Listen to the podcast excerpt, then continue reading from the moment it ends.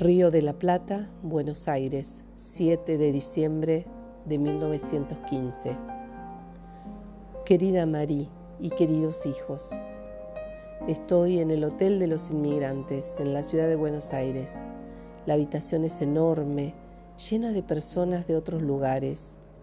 Hay italianos, rusos, polacos, franceses, ingleses, griegos, armenios.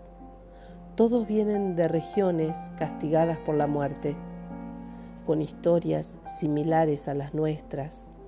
Parece increíble que nos esté sucediendo esto.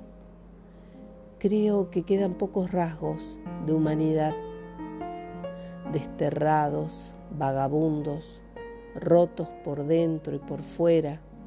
En sus miradas sin luz veo las marcas y puedo leer el dolor en sus cuerpos arqueados. Sin embargo, a pesar de tanto espanto, hay gente optimista. Escuché decir al pasar que en Argentina se escupe una semilla y brota. Pienso entonces en lo bien que les irá a los agricultores y a los criadores de animales, a todos los que saben trabajar en el campo. Por mi parte, intentaré venderles la mercadería que tengo para que se vistan. He notado que a las mujeres libanesas les piden que bailen la danza del vientre. ¿No saben que nuestras mujeres no son danzarinas? Y a los hombres nos ven como beduinos.